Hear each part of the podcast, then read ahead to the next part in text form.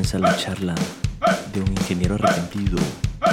Haceme la campaña de escucharla. Una vez graduado sabía que no era yo, me gustaban las letras y la moda, mi pasión por azares del destino, quizá casualidad, terminé con publicistas estudiando creatividad. ¿Creatividad? Haceme la campaña de explicarme. Yo también me pregunto qué putas es esto, por eso quise ser conmigo mismo honesto. Aún no sé ni verga sobre crecer las marcas, porque no le pregunto a los meros patriarcas. Tiempo, tiempo. ¿Cómo así patriarcas? Haceme la campaña de dejarme hablar. Directores creativos de arte digital o dueños de agencias de publicidad. Aquí les pregunto sobre quiénes son y todo lo que saben de esta loca profesión. ¿Y luego qué? ¿Y luego qué? Haceme la campaña de escucharlo.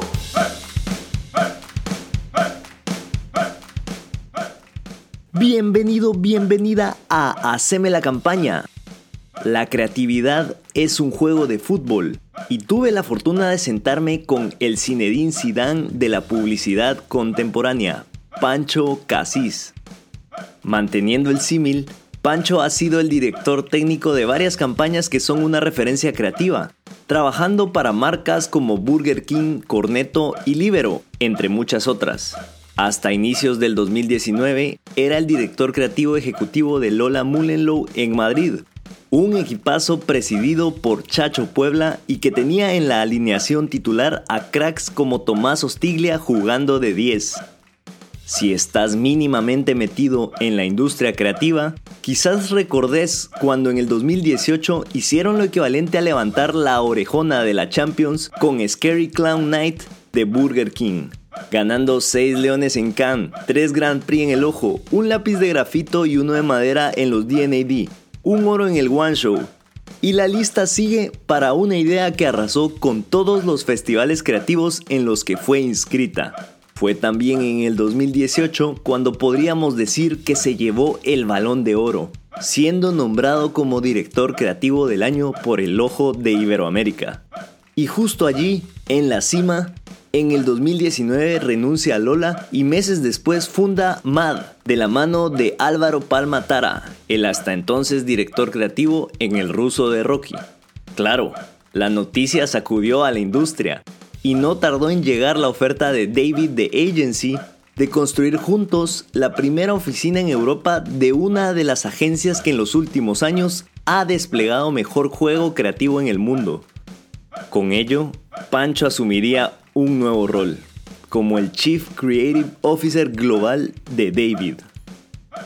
Esta conversación nos demuestra que la creatividad es un juego de fútbol y que para ganar hay que aprender a jugar en equipo. Y tal cual, mi charla con Pancho duró 90 minutos, con tiempo de descuento incluido, claro. Pero ya está, te dejo con una de las conversaciones que a nivel personal resultó ser una de las más especiales. No solo por el increíble invitado, sino por dónde se encausa al final de la conversación, o debería decir en los últimos 15 minutos del encuentro, ya cuando creíamos que el partido estaba definido.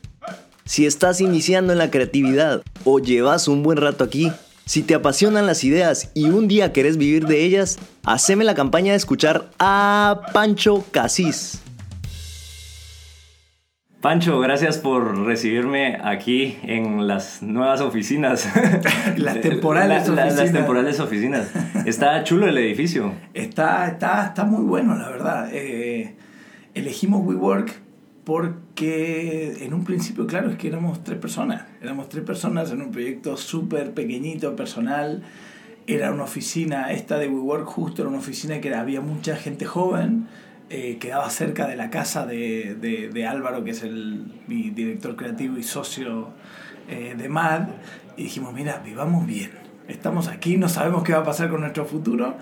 Por lo menos estemos en un barrio bueno, eh, que, que haya sitios ricos donde comer, que esté cerca del gimnasio, que se pueda caminar mucho y que nos quede fácil de casa.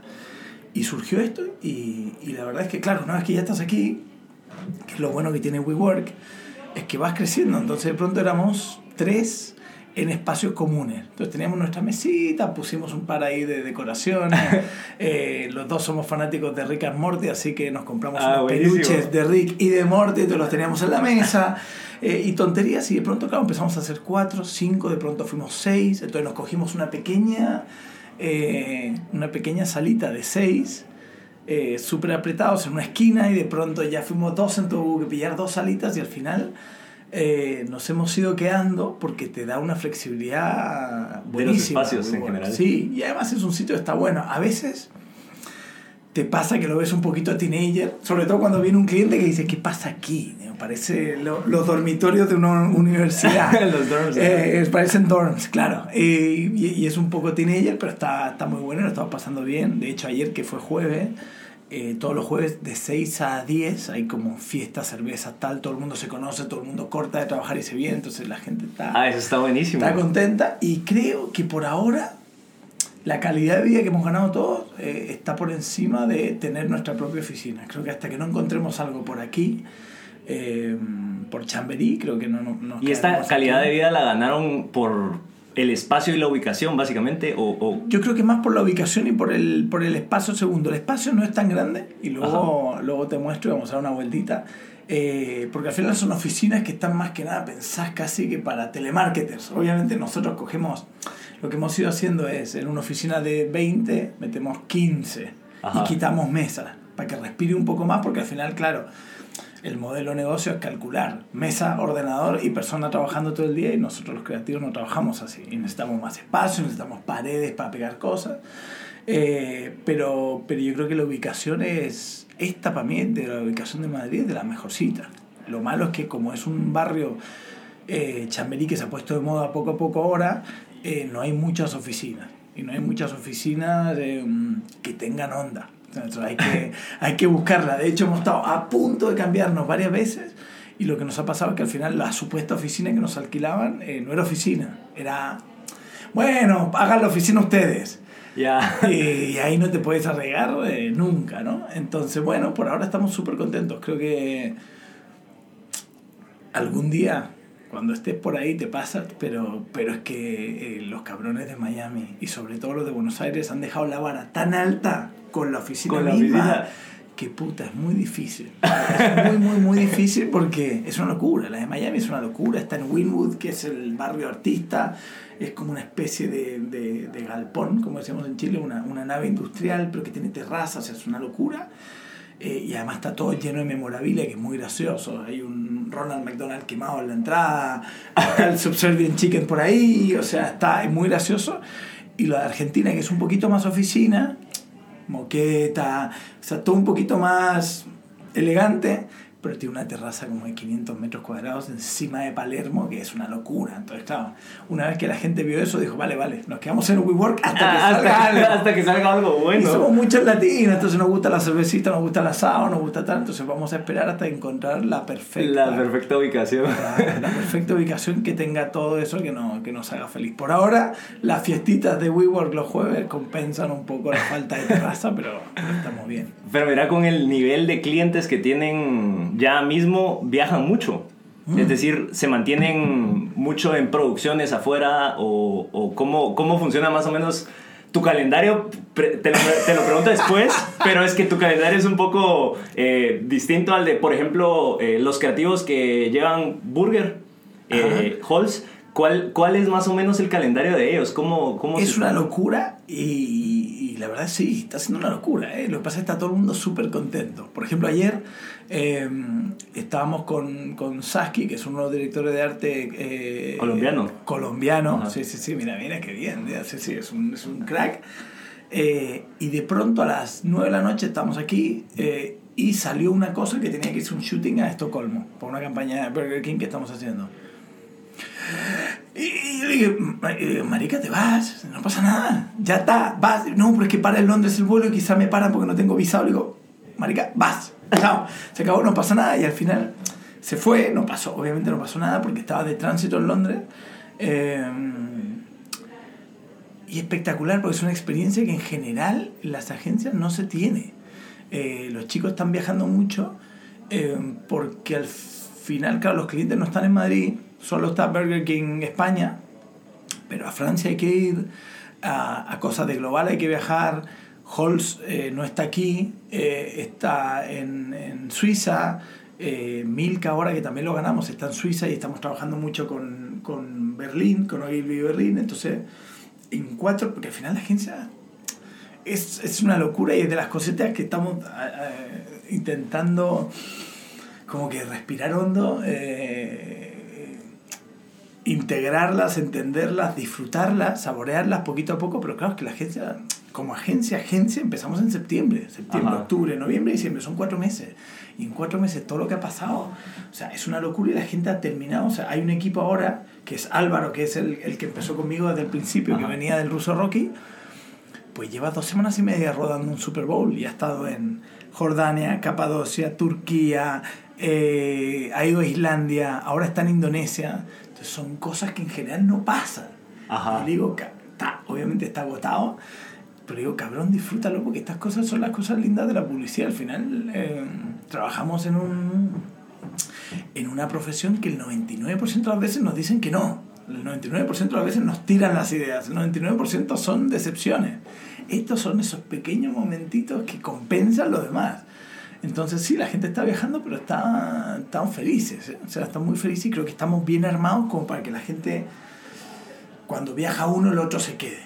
Su- Suena hasta surreal, ¿sabes? Sí, o sea, sí, en, sí, en- sí. en un momento de la publicidad en que todo se está tambaleando y los clientes capaz se ve que no, que no tienen tanta mm, voluntad de invertir en grandes producciones como hace dos décadas, por ejemplo, cosas así. eh, digo, y hay muchos clientes, cada vez más clientes, cada vez más medianos y se ve que todo es un caos y, y el, y el escuchar eso es como, me, me, me hace soñar, ¿sabes? Me hace imaginarme en esos Sí. viajes, me hace imaginar Sí, esas sí, producciones. sí. Hay, hay esperanza, hay esperanza. Yo creo que quizá no hay.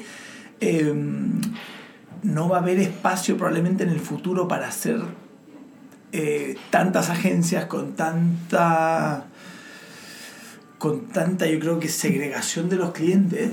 Eh, pero, pero yo creo que va a haber, va a seguir habiendo marcas grandes, va a seguir habiendo producciones grandes. Obviamente hay muchas cosas que dentro de nada las va a hacer la inteligencia artificial, probablemente se hagan eh, automáticas o incluso las haga la gente medio, porque hay un montón de cosas de programática y de Ajá. banners y de tonterías que realmente no, nece- no necesitan un creativo como tal detrás, necesitan un proceso muy grande, pero, pero es que construir una marca se hace con, se hace con buenas... eh, no te diría solo producciones de tele, pero se hace con, con, con producciones eh, De calidad. potentes, de calidad, de, que transmitan un poco lo que es la marca. Yo creo que también lo que estamos intentando desde David es meternos en la cocina de, de los clientes, que es un poco lo que yo, que cuando yo fundé MAD, eh, y por eso la agencia se llama David Mad, porque cuando llegamos al acuerdo dijimos, mira, también funciona el nombre además. Yo Madre puse mía. Mad, eh, que, que al final la lógica no estaba mal. Yo pensé que nadie me la iba a entender, pero me la entendieron. Eh, un poco digo, a ver qué puta de nombre le pongo a la agencia. Y tenía varios, pero de pronto digo, mira, MAD está bueno, ¿por qué? Porque quiero seguir siendo una agencia, quiero seguir haciendo trabajo para afuera y MAD al final son las tres letras que más veo y que más he visto en mis últimos años trabajando en publicidad, que al final es, la sigla del aeropuerto. Del aeropuerto. Eh, Serían los Mad Men. no, se- tiene, se- tiene esa lectura luego de Mad Men, que también eh, eh, viene por mi padre, que era publicitario, porque yo también soy fanático de la publicidad desde, desde chiquito. Pero tiene la lectura que es que mucha gente al final me lo entendió y porque mucha gente me lo decía, decir, ¿cómo te We vas a ir de Lola? ¿Cómo te vas a ir de Lola? Estás en la mejor agencia de España, has montado un equipo increíble, les ha, les ha ido increíble, que, porque puta te vas a ir a tu casa. Y, y el hecho de que mucha gente dijese, mira, esto es una locura, eh, y que yo estuviese feliz con esa locura, digo, está perfecto. Es más por eso. Eh, y cuando la monté la agencia, lo que queríamos era un poco salirnos del anuncio, porque yo veo que cuando tú abres, cuando tú tienes una relación buena con un cliente, una relación sincera, eh, abierta, te das cuenta que les puedes ayudar en un montón de cosas que no son solo el anuncio final. Ajá. Y cuando tienes gente talentosa a tu lado, eh, te das cuenta que son capaces de hacer muchas más cosas que un anuncio final, de nuevo. Eh, puta, cuántas decepciones nos hemos llevado nosotros en la vida teniendo ideas para productos que no hemos hecho y que finalmente las vemos hechas y decimos, ay, cabrón. Pero claro, no tuvimos ni el tiempo, ni la fuerza, ni el apoyo suficiente. desde arriba como para llevar adelante una idea que probablemente no era un anuncio, probablemente no era una cosa que sabíamos cómo cobrar, ni sabíamos cómo hacerla. Eh, nosotros en, en, Lola cuando empezamos teníamos un poco esa visión, pero nos topamos mucho con la parte legal, de no poder, eh, no poder eh, registrar una IP, no poder vender un producto, porque si se vende el producto, ¿cómo le vamos a dar regalías al creador? Pero la agencia cómo cobra y luego cómo cobra la red, o sea, había mucho lío. O sea, muchas de las ideas se quedaron por lo legal. muchas de las ideas se quedaron por lo legal y muchos productos que están buenos y que, bueno, algunos esperamos rescatar porque Dios toco madera y no hay madera en esta sala. Yo soy supersticioso. Eh, toco el marco del cuadro. No, mira, aquí tenemos un cuadro. Cada vez que digas eso, está aquí. Toco madera porque eh, no han salido todavía y son ideas que son eh, espectaculares y de espero orgullo, pero son ideas que a veces viene un creativo y te dice, oye Pancho, me di cuenta de esto. Y dices, Dios mío. De hecho, yo en algún minuto hablábamos con los creativos y digo, mira, voy a empezar a hacer las ideas yo y las, y las hago y las subo a internet por lo menos para, entre comillas, mear el territorio. Es decir, esto ya lo pensé yo. Que si luego lo hace Steve Jobs o, o, o Ivy en Apple, digo, Ya ah, mira, documentación yo lo que- pensé. No lo podré demandar nunca, pero digo, yo lo pensé. De hecho, muy gracioso porque la gente... eh, Mucha gente me ha comentado que cuando se ha metido a mi, a mi Behance, que yo de hecho todavía no tengo web, no tengo nada, nunca me he querido hacer porque me parece medio raro y nunca he tenido el tiempo. Entonces simplemente voy tirando las cosas en Behance. Todo el mundo me dice, esa es una idea buenísima, pero, pero puta que fea está presentada. Digo, ya, es que la hice yo una noche que me emparanoyé. Dije, no puede ser, que es una estupidez. Pero viste cuando salieron los teléfonos que se cargan, que se cargan por contacto Ajá, ajá. Se me ocurrió una estupidez. En vez, de, en vez de que Apple te venda el soporte por contacto, que lo metan en esta parte del teclado. Entonces tú siempre tienes el. Y ya está, ajá, Y ya- está. ya está. Y todo el mundo, la agencia, me acuerdo en esa época, me dijo: es brillante. Fred, que es el, el, de, el de digital innovación, me dijo: es increíble. Y una noche me paranoié, abrí el Keynote y dibujé en Keynote. O sea, horrible, está horrible. Luego ya te puedes meter a verla. Pero por lo menos yo me sentí tranquilo de decir, mira, la hice, está ahí, algún día si, si puede ser la venderé. De hecho, todavía no existe, no hay ningún ordenador que el ordenador en sí tenga la tecnología por contacto. Pero como creativo eh, me sentí bien y dije, mira, ahí está, ya la hice. Entonces un poco el proyecto de la agencia era cómo agarramos todas esas estupideces, que a veces no son estupideces, y hacemos negocio con ellos. Yo, o sea, con los clientes con los que, con los que he trabajado en los últimos años, he hablado esto y ellos están súper eh, abiertos a que uno, porque al final esto es un negocio, si tú les generas dinero a ellos, ellos están dispuestos a pagarte más. Entonces, eh, ¿cómo nos metemos en la cocina y vamos pensando ideas que no son solo la publicidad? O sea, en ese sentido creo que eh, eso te abre a otros procesos, eso te abre a lo que te decía, no es porque volvemos a la pregunta inicial de, uy, ¿cómo están viajando en David? ¿no? ¿Qué, qué locura, cómo vive la gente tal, y digo, sí, eh, pero es verdad lo que dices tú, que la gente no está viajando solo por publicidad. Que eso está bueno. O sea, la gente está viajando a Milka y está viajando a Mondelez para entender cómo son los procesos, para ver qué es lo que pasa, cómo se derrite el chocolate, cuáles son los problemas de Milka en general cuando eh, eh, hacen las galletas, se rompen, no se rompen, qué, o sea, cómo podemos ayudar más allá de hacer el anuncio. Porque hacer el anuncio de la galleta está bien, lo vamos a hacer. Y lo vamos a hacer bien o lo vamos a hacer mal, dependerá del día. Pero, y, probablemente, incluso aunque lo hagas súper, súper bien, va a llegar un minuto en el que tu impacto tiene un techo. O sea, hay, hay eh, X gente a la que puedes impactar con publicidad y X gente a la que puedes convencer con. Pero si el chocolate se sigue derritiendo en verano en los kioscos, pues por mucho que la publicidad te diga que el chocolate es increíble, eh, me estoy inventando el problema, ¿eh? no estoy revelando secretos de compañía. Eh, es la primera gilipollez que se me ocurrió con chocolate.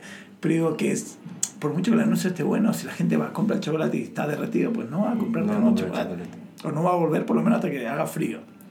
Entonces estamos intentando meternos en eso y la gente está feliz porque estamos cogiendo cosas, tenemos creativos súper eh, inteligentes, súper interesantes como personas y estamos cogiendo cositas que tienen ellos por ahí de vuelta. O sea que eh, proyectos que ellos probablemente tenían olvidados porque en su agencia eran muy clásicos o porque ellos veían que tenían que hacer un esfuerzo como para, oye, voy a trabajar todos los días de 10 a 8, me voy a mi casa y luego ahí recién tengo que sacar tiempo para hacer mi proyecto especial, tengo que sacar dinero. O sea, Álvaro, por ejemplo, y vuelvo al Alvarito porque mi primer, mi primer partner, mi primer socio es, de hecho, es mi socio. Es el tipo que eh, se vino conmigo ojos cerrados, dijo, esto es lo que quiero, esta es la visión que yo, que yo tengo de la creatividad, no solo la publicidad. Eh, pero Alvarito es un creativo increíble, no es un buen creativo publicitario, es un brillante creativo publicitario, pero es un genio de la creatividad en general. O sea, tú ves y te metes a buscar su perfil, ha hecho un cómic, ha escrito un libro, lo ha pagado de su propio bolsillo, se ha buscado un artista en Tailandia, que por cierto los directores de arte de Tailandia son muy buenos, eh, para que le haga unas ilustraciones sobre el futuro de la obesidad. O sea, increíble. Ahora hizo un proyecto que es una estupidez, pero que lo queríamos, eh, que lo queríamos hacer más grande, que eh, es dibujos, en vez de los dibujos animados, dibujos inanimados. Y son todos personajes famosos que por alguna razón están jodidos. Entonces Goku, de tanto tirar bolitas y fuego, pues se quedó no sé qué. O sea, tiene unas ideas y el tipo va, produce de su bolsillo, tal, pero de su tiempo libre. Yo creo que David, lo que estamos intentando ahora con esta con esta nueva David, que tiene mucho de, de, de la MAD original, es decir, oye, hagamos esos proyectos dentro. ¿Qué podemos hacer nosotros como compañía para hacer algo con eso? Aunque no sean de los clientes, por ejemplo, No, es porque el cualquier cliente, el cliente somos nosotros, claro, Ya. pero el cliente somos nosotros, o ya lo iremos a buscar. De hecho, ahora vamos a escribir un libro. Cogimos a. Estamos trabajando con un ilustrador chileno buenísimo que se llama Tomás Cisternas. eh, al que esté escuchando lo pueden buscar. Él ya sacó un libro que se llama Gafas, eh, que está muy bueno. Estuvimos hablando por otras cosas y dijimos, oye, ¿por qué no hacemos un libro? Tenemos un montón de historias en David eh, que, que al final no son de David, son nuestras historias personales, de nuestra vida como publicitarios. Entonces vamos a hacer un libro, una novela gráfica con Tomás como artista, pero con las historias de todos los copywriters de la agencia. Una historia por cada uno y lo vamos a sacar a fin de año, que va a estar increíble. Las historias están buenísimas, tenemos buenos contadores de historias. Tenemos Luisito, que es colombiano, Álvaro, eh, español, Jaime, español, yo, chileno, André, peruano. Entonces hay un montón de historias con diferentes sabores y vamos a hacer un libro y a la mierda, si no cuesta tanto. Entonces, dicen, ¿se venderá el libro? No lo sé. Eh, ¿Va a molar? Seguro que va a molar. Eh, ¿que ¿Va a ser algo más grande? No lo sé, al final, qué sé yo. ¿no? Pero, pero lo vamos a hacer. O sea, al final estamos en un modo de, si está buena la idea, vamos a hacer que pase. Y ya después vemos si hay posibilidad de escalarlo, posibilidad de hacerle un negocio, posibilidad de... Ahora estamos con dos eh, bocetitos, por ejemplo, para hacer una serie de Netflix. ¿La comprará Netflix? No sé. ¿La comprará Movistar? Quizá, bueno. puede ser. O la comprará el chiringuito, qué sé yo. Eh, pero vamos a apuntar a lo grande y si sale bien y si no, bueno, bien. Pero lo hemos intentado y lo hemos intentado hacer negocio. Yo creo que ahí hay algo interesante también porque las agencias, como dices tú, muchos presupuestos se están achicando, hay mucha... ¿no? Eh, y quizás nosotros mismos, con la creatividad que tenemos, somos capaces de generar nuevas formas de, de hacer negocio para nosotros y para nuestros clientes. Quisiera que me contaras un poco de cómo fue toda esa historia de, de Mad a David Mad y esto, y parte de preguntarte de que si esta libertad en la visión de mantener esta creatividad holística fue parte de lo que negociaste o, co- o- o- porque me imagino que lo, lo estás lo, lo hablas evidentemente emocionado como, como que lo atesoras tal cual pero fue algo que me imagino que quisieras mantener y que quisieras eh, proteger en la visión de la, de la agencia. Sí, sí, la verdad es que eh, yo ya llevaba dándole vueltas al hecho de, eh, de, hacer algo diferente eh, un tiempo. Y llegó principio del año pasado, de, nos había ido súper bien, justo habíamos salido agencia del año en el ojo, yo había salido director creativo del año, habíamos tenido eh, muy, muy buenos resultados, pero había todavía un bichito dentro que digo, oye, quizás es el momento perfecto para probar otra cosa que en algún minuto, eh, yo que soy muy fanático del Real Madrid, empecé a ver similitudes con Zidane, no solo por la calva, digo, eh, puta, es verdad, hay que irse cuando el equipo está ganando. Y me pareció un, un- un- un buen momento y un... eh, y esa reflexión en general que la tuve con mucha gente, porque, porque al final, claro, esto fue un, un proceso muy pensado con, con, con amigos de todos, de todos tipos y de todos los lugares, incluido mi padre, que, que- que es eh, un, un gran amigo, pero además una súper referencia. Eh, hago paréntesis porque mi padre, eh, si no sabes, era publicitario. y tuvo una carrera muy loca porque él empezó de copy, eh, empezó de copy muy tarde, porque mi padre era, eh, era primera guitarra de una banda de rock hasta los 31, eh, en una familia en la que en general, eh, típica familia inmigrante en Chile que tenía sus propios negocios, además palestinos, con lo cual tenían negocios de telas, o sea, y les iba bien. Y en algún minuto, eh, pues empezó a ir mal el negocio y mi padre se vio con 30 años una banda de rock eh, y la necesidad de trabajar. Y entró en publicidad casi de, de milagro porque dijo, ¿qué es lo más fácil? Eso. ¿Cómo se estudia? Dos años, voy. Y entró en publicidad casi de milagro. Entonces entró de creativo, de copy y, y bueno, le empezó a ir bien y de pronto se fue a Colombia y de Colombia tal y en algún minuto terminó de, porque hubo circunstancias en, en, en, en la agencia en la que estaba, terminó, le dijeron, oye, tú de gerente. Y se tuvo que poner a estudiar negocios y estudió un par de años. O sea, negocios. saltó de creativo a, a CEO, por ejemplo. Claro, saltó de, de copia a director creativo, director creativo, director general creativo, y de ahí eh, se fue el gerente que había, que era extranjero, se volvió a su país con la familia, y dijeron, oye, eh, tú. Eh, y se metió al negocio y tuvo que estudiar números, no sé qué, y al final empezó a ir bien y terminó que eh, al final Le Bournet Chile en esa época terminó siendo hoy una de las agencias más eh, reconocidas, con mayor facturación y más premiadas de esa época. Entonces mi papá no solo es un buen amigo, sino que es una fuente de conocimiento buenísimo, porque él sabe del lado del creativo todas las, todas las cosas por las que pasamos, pero por otro lado tiene la parte de negocio, sabe lo que piensa un gerente, sabe lo que piensa un presidente, sabe lo que piensan los clientes, sabe cómo funcionan los números, entonces siempre te da esa visión, ¿no? Entonces, conversando con él y con otros amigos, uno dice, eh, tengo este bichito, me apetece irme, me apetece montar una cosa diferente, eh, y creo que lo del ojo vino como una, una llamada de atención de decir, está bueno. Es verdad que los barcos se abandonan cuando... No cuando chocaste el iceberg, los barcos abandonan cuando está todo de puta madre. Eh, los equipos se dejan primeros en la tabla y ganando. Entonces fue como un momento de, venga, ese es el momento perfecto. Está aquí, está todo bien, me voy. Y, y lo primero que hice fue eh, irme a mi casa, disfrutar mucho a mi hijo, que era una de las cosas que, eh, que, que, bueno, que por el hecho de ser divorciado y, y, y, y trabajar en esto, que al final es súper demandante, pero claro, empecé a hacer cosas que no había hecho, como ir a buscar más al colegio, irme a todas las clases de fútbol que tenía, porque al final, claro, yo iba a, un, a, iba a las que me tocaba la semana que me tocaba. Pero ahora que no tenía nada que hacer, pues me iba a todas las clases de fútbol. Eh, entonces él estaba feliz, yo estaba feliz, y en, ese, y en ese proceso un poco de tranquilidad empecé a pensar un poco qué es lo que quería hacer. Me llamó mucha gente para otras cosas y poco a poco con los inputs que la gente me iba dando, pero empecé a montarme esto que, que siempre yo creo que desde el principio tenía la idea de dos cosas claras. Una, eh, somos más que creativos de publicidad. Yo creo que un buen creativo es un buen creativo en todo eh, y estamos un poco desaprovechando el talento haciendo solo anuncios. Eh, y yo lo veía por lo que te contaba, no solo la estupidez del cargador por contacto en el Mac, sino la cantidad de ideas que yo he visto pasar de productos, de series, de contenido, eh, de gilipolleces que se ponían transformar en algo más allá de publicidad.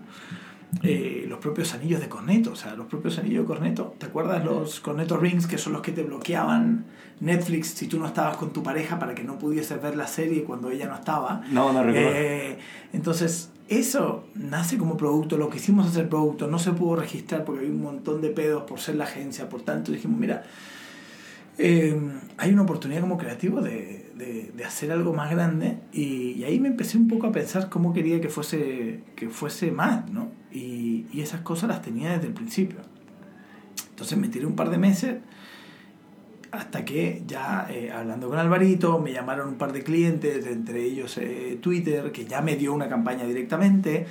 Entonces dijimos, bueno, puede ser que después de dos meses pues toque eh, volver a sentarse, ¿no? Y, o sea que este, este, esta visión que tenés del proyecto creativo de MAD, ya me queda claro que es más grande que la publicidad. Esto quiere decir que a la gente que buscas para trabajar con vos tiene un perfil específico, lo tenés definido o cómo, cómo seleccionas a la gente. Bueno, al, algunos de ellos has venido trabajando con ellos desde, desde ya años, pero me refiero que la gente que va a ir entrando nueva a, a David Mad, ¿qué, ¿qué es lo que buscas? ¿Qué es lo que ves? Lo primero, creo que como siempre, la clave del éxito es rodearse de buena gente. Yo creo que eso es clave, clave, clave, clave, clave. Y siempre lo digo y siempre que puedo en una charla lo repito y siempre se lo digo a los equipos, es buena gente que además es talentosa. Yo soy un convencido que las agencias no son agencias, son un grupo de personas. Y por eso que muchas veces, oye, los grupos de personas al final se siguen y quieren seguir trabajando juntas, eh, no importa en qué edificio ni qué logo hay en la puerta. Entonces, en, en ese sentido, claro, si uno piensa, eh, tienen que ser buenas personas, obviamente tienen que ser luego talentosos y dentro del talento, para mí tienen que ser creativos y, y curiosos más allá de la publicidad. O sea, a mí me encanta la gente que es, es fanática de la publicidad, eh, me encanta la gente que es enferma de la publicidad y estudiosa de la publicidad, porque yo un poco soy así, no solo por mi padre, pero de verdad a mí me gusta hacer anuncios, o sea, a mí me gusta hacer anuncios, pero eh, me gusta también hacer otras cosas. Entonces creo que, que, buscamos esos perfiles inquietos que tengan algo un poquito más interesante. O sea, ahora tenemos un copy que es Jaime, que es un copy español, que es espectacular, escribe, eh, pero como los dioses, y tiene sus cuentitos. A veces sube pequeñas historias en, en, en Instagram, en stories. Es un loco de viajar a sitios raros. O sea, donde haya que vacunarse, él va. Eh, y es un loquito de un montón de cosas y es espectacular porque esa parte es muy buen creativo publicitario eh, pero es que es muy buen creativo en general y es muy bueno para escribir y es muy bueno y es una persona súper eh, interesante para tener cerca eh, entonces yo creo que esos son un poco los perfiles que, que buscamos gente interesante que haga más cosas que simplemente anuncios y que para empezar sea buena gente ah. y que cuando entre en el equipo oye, lo que haga sea aportar buena onda, que no sea egocéntrico, que no, que no tenga, eh, que sepa trabajar en equipo, que sea súper solucionador. O sea, yo creo que ahí, eh, en agencias pequeñitas sobre todo, eh, parte del éxito creo que tuvimos en, en, en, los últimos años en Lola, al formar el equipo que formamos, era que todo, todo el mundo al final hacía de todo.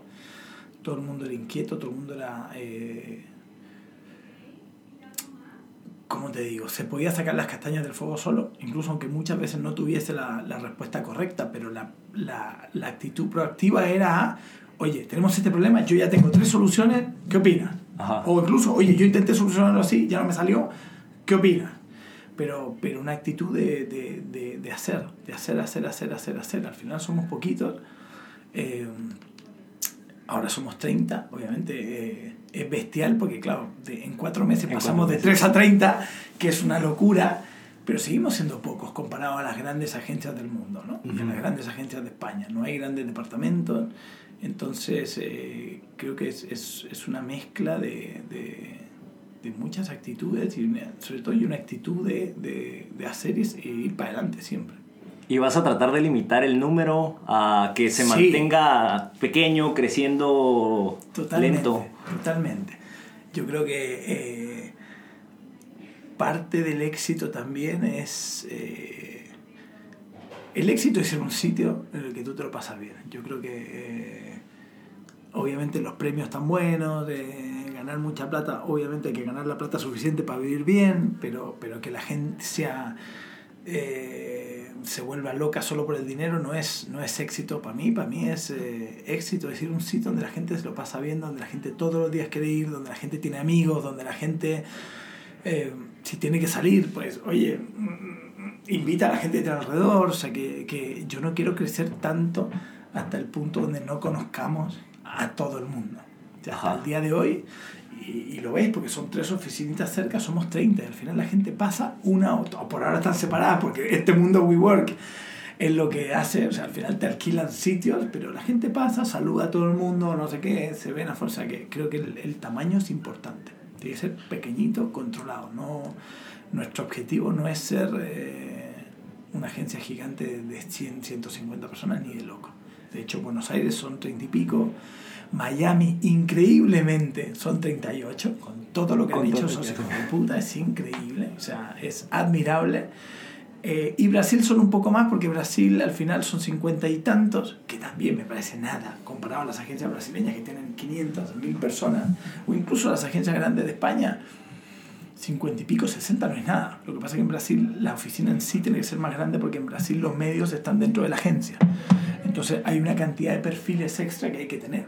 Pero, Ya. pero yo creo que parte de, del éxito y la felicidad de un grupo humano es que seamos poquitos y que nos conozcamos y que haya buenas relaciones. ¿Y estás abierto a recibir becarios, interns? ¿Tenés, A todos, tenés- tenemos un montón. Sí, sí, sí, sí, tenemos Ajá. un montón. Y de hecho ahora entraron eh, dos loquitos que no hablan ni español, eh, que es increíble porque nos escribieron de la nada eh, por LinkedIn, de, oye, vamos a estar en Madrid y tal. Yo, pero, y tienen escuela, porque también hay unas partes legales que siempre hay que, obviamente, cuidar.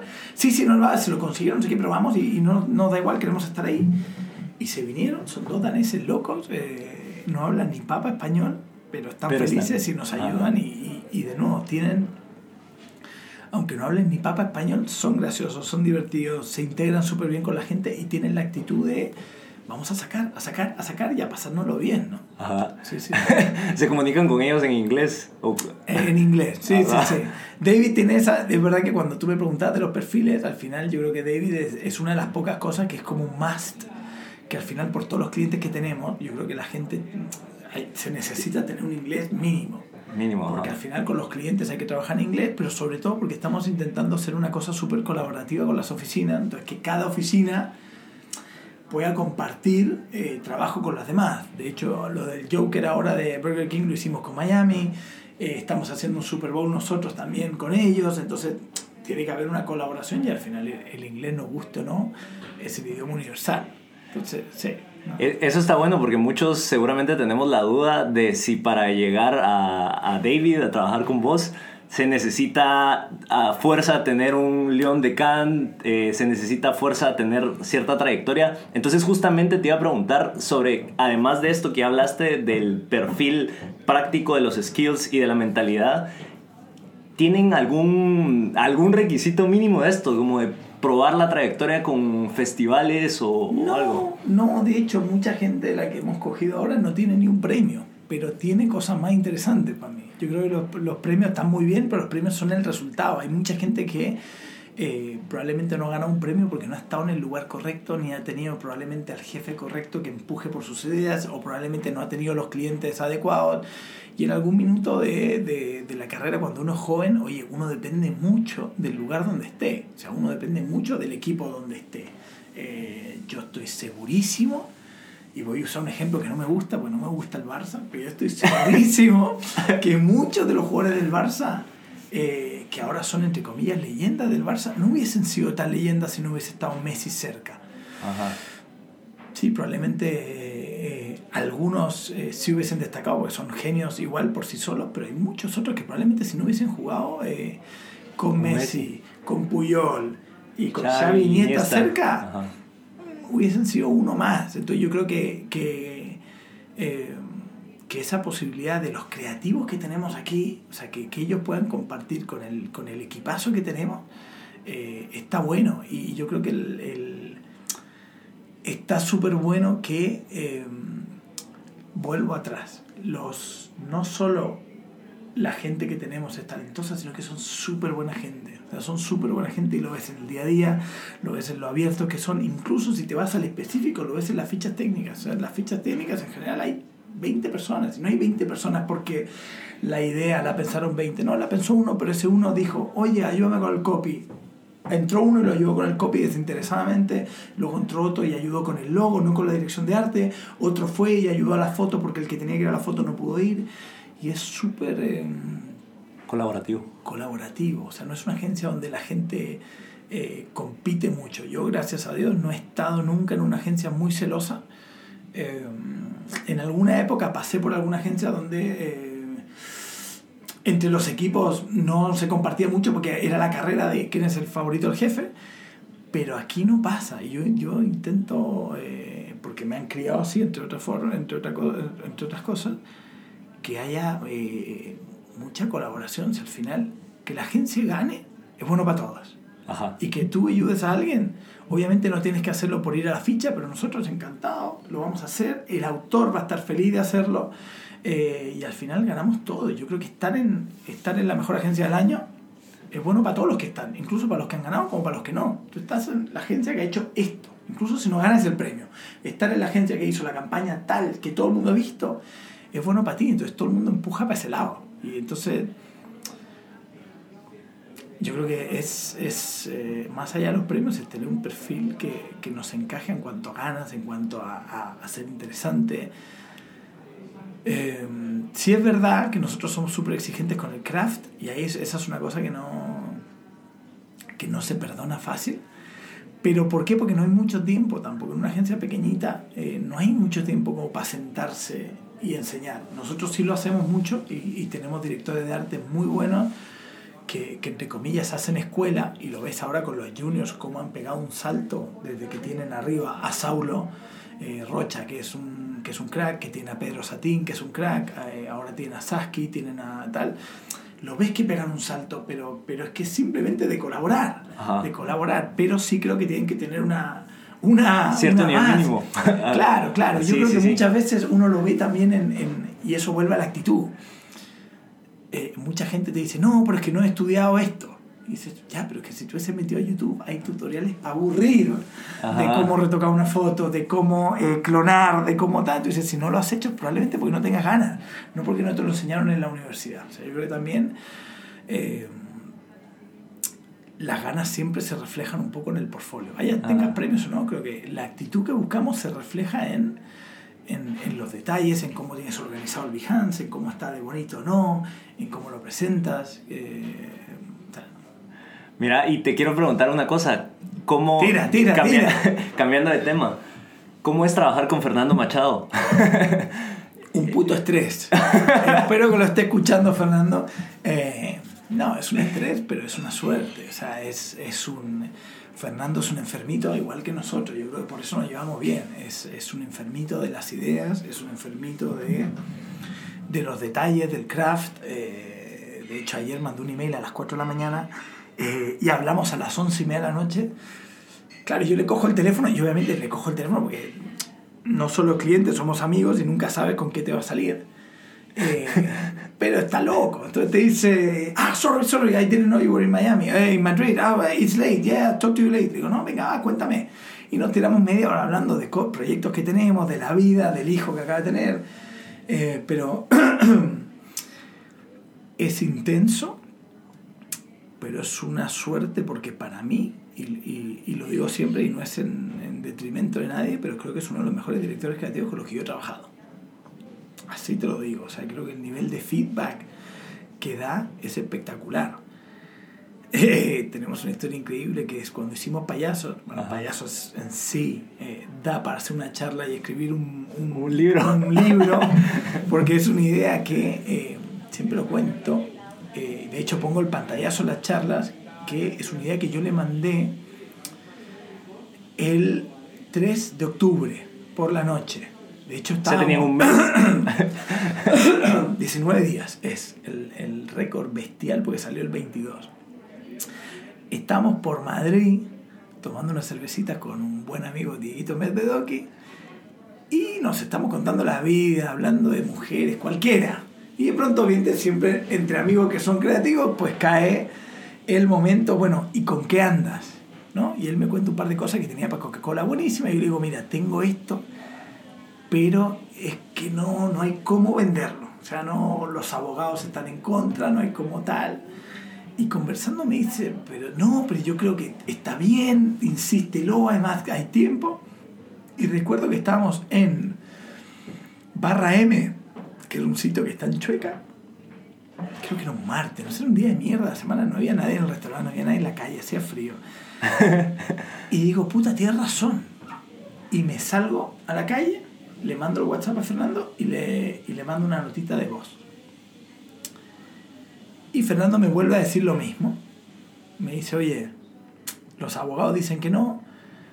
Hay una idea muy parecida, que al final no, no se parecía, usaba Ronald McDonald, pero no tenía nada que ver, de Alemania. eh, y creo que no nos da el tiempo. Y me volví con Dieguito ahí, nos tomamos otro pisco sour. Y, y le mandé una cari un emoji llorando y le digo, ok, ok, we will, push, we will, we will keep pushing.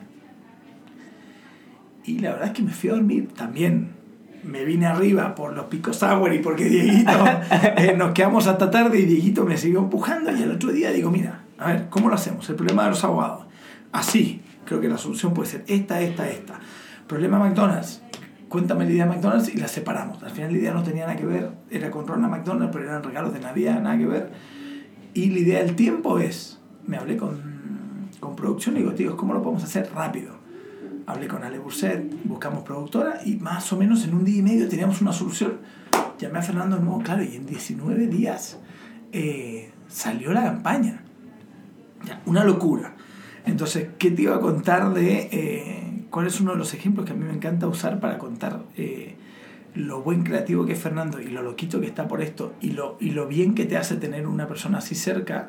eh, es que cuando estamos haciendo las fotos de los payasos, bueno, hacemos las fotos, está, está todo buenísimo, pero tenemos que hacerlo de una manera tan rápida que durante la foto estábamos conectados casi por FaceTime con Miami, ¿no? O sea, se hacía la foto, se mandaba, se hacía la foto, se mandaba. De hecho, eh, parte del, del, del truco fue que eh, cuando nos aprobaron finalmente la idea dijimos, chicos, quedan 17 días, o sea, esto hay que hacerlo echando leches. ¿Qué hice? Separé el equipo creativo. Entonces, por un lado, eh, metí a Tomás y Fotografía. a los copywriters para que hiciesen bien la peli, porque claro, la idea estaba, pero no estaba la peli. Y yo quería que, cuando, y es una cosa que, que, que en algún minuto eh, aprendimos, que era el, cuando tienes una buena idea, intenta hacer todo lo que puedas con esa idea. Hazla grande, no solo la dejes en una accioncita. Entonces yo quería que las pelis estuviesen buenas, yo quería que la tele estuviese buena y que todo en general estuviese bueno. Entonces separé la agencia y puse a un director creativo que era Tomás con un equipito de copywriters Ajá. a terminar la peli y escribirla lo mejor posible y a ver todo el tema audiovisual, ¿vale? Y por otro lado cogí a Fabio, que era el otro director creativo, que además era Head of Art, un genio del arte, también loquito, brasileño, y digo, mira, tú vas a hacer el print. Y yo me encargo en general de la visión global y de, eh, de cómo esto funcione como campaña integrada, ¿no? Y yo obviamente, yo voy a ir al rodaje y yo voy a ir a la foto. Pero dividí la agencia. Ajá. Entonces, en ese sentido, claro, íbamos corriendo de un lado a otro y en la foto lo que le ofrecimos a Fernando para dejar tranquilos a los abogados y a todo es, oye, tomamos foto, te la mando, tomamos foto, te la mando. Sobre todo con lo más preocupante para ellos, que era el tema del vestuario. Cómo un payaso tenía que recordar A al de McDonald's sin, sin ser. Sin ser. La cosa que si tú fueses al papel dices, oye, no se parece en nada. Técnicamente no está vestido igual, no usa la misma ropa, los colores son diferentes. O sea, a ti te lo recuerda, pero no. Entonces, bueno, todo ese truco tal. Entonces estamos tomando la foto. Estaban fotógrafo, Ale Burset, pum, pum, con el modelo ahí. Cada foto que se hacía descargaba automáticamente al ordenador y el director de arte, que era Fabio y Pedro, automáticamente empezaron a hacer layouts encima para poder mandarle a Fernando. Y en algún minuto tenemos uno que nos gusta, lo mandamos. Fernando me dice, me encanta, hay dos cositas de luz, no sé qué, obviamente lo entiendo. Lo único que no entiendo es por qué tiene dos logos. ¿cómo tiene dos logos? Tiene un solo logo abajo. Quítaselo. ¿Cómo quítaselo? Dice, es que tiene dos logos. Digo, ¿cómo dos logos? Me dice, a ver, es la foto de un payaso con la corona Burger King. La corona Burger King ya tiene el logo. Quita el logo, no quiero el logo. Digo, Dios. no solo vio una cosa que nosotros eh, no habíamos visto, sino que dijo, oye, ¿para qué? ¿Para qué necesitas dos logos? Dijo, qué cabrón, ¿cómo la vio? Y claro, nos quedamos todos en medio de, puta, tiene razón. No solo es un crack, sino que tiene razón, tiene dos logos el anuncio. Entonces, finalmente, si, si recuerda la gráfica, es el Eh, payaso con la corona ajá. y abajo no hay logo, simplemente pone el el concepto. texto. Ven... Eh, eh, Come, as a clown, que vamos a eat clown, like, eat a like a king. king. Tiene logo debajo y dices, Dios, qué maravilla. ¿Hubiese funcionado con logo? Sí, hubiese estado un poquito peor también. Entonces, ese es el nivel de, entre comillas, feedback, dirección creativa asociada que hace Fernando. ¿no? Y, y es una suerte tenerlo. eh, Y es que también para ese momento de estrés, el tener la, la claridad mental de, de visualizar esas cosas es impresionante. Claro, porque él está muy estresado, pero técnicamente él no está en el proceso. Entonces, siendo un buen director creativo que desde afuera mira y dice, ahí hay dos logos, "¿Cómo? capo, y la reacción, y lo recuerdo. O sea, me dejó tan marcado que recuerdo haber dicho, como dos logos, Fer? Como casi diciendo, tío, te lo mandé bien. Y me dice, no, claro, el de la corona y el de abajo. Digo, ay, qué hijo de puta, tienes razón. Porque en algún minuto, claro, las cosas al final con Fer van tan rápido. De hecho, mucho del trabajo que hacemos con, con Fer es por WhatsApp. Es pim, pam, pim, pam, pim, pam. A veces me pasa que te hace un comentario y dices, ay, le mandé el JPG mal. O sea, lo reenvié tan rápido que lo envié mal. Y dices, no, puta, lo envié bien, pero tienes razón en el comentario. Es así. Y yo creo que es, es un, es una experiencia que, que hay que tener y yo creo que eh, ojalá haya más, más clientes. Yo sí veo mucha actitud en muchos clientes ahora, tanto españoles como de fuera, que, que van, te van a la cara y te dicen, Pancho, yo quiero el trabajo que han hecho Burger King porque yo quiero ser el Fernando Machado de mi compañía, X. Increíble. Y es increíble. Yo creo que Fernando está haciendo una escuela no solo de, de cómo hacer marketing, sino que está haciendo una escuela de cómo ser CMO eh, súper interesante, porque él se preocupa mucho con la ajetreada agenda que tiene, se preocupa mucho de dar charlas, de dar conferencias y al final eh, eso crea escuela. Y yo ya lo he escuchado muchas veces, no solo en España, sino fuera, decir, I want to be the Fernando Machado of this company. Y lo ves de... Y me ha tocado escucharlo de varios americanos, que al final también Fernando, igual que nosotros, siempre tiene o ha tenido el tope de ser un latino rompiéndola a nivel global, ¿no? Ajá. Y eso siempre tiene un tope, pero creo que Fernando ya lo rompió. O sea, hay gente de todos lados diciendo, I want to be the Fernando Machado of my company. Y eso está bueno. Eso está bueno. Yo creo que va a crear escuela eh, en la forma de hacer, en la forma de, de, de cómo Fernando simplifica los briefs, de cómo Fernando eh, trabaja con las agencias, de cómo Fernando es fiel a la gente con la que trabaja. Yo creo que eso también es súper importante. No hay politiqueo, ni hay bullshit. Él trabaja bien con esta persona. Oye, y vayan donde vayan esas personas, yo trabajo con ellos, porque al final, de nuevo, lo que te decía las agencias, las compañías como las agencias al final son personas y tú trabajas con personas.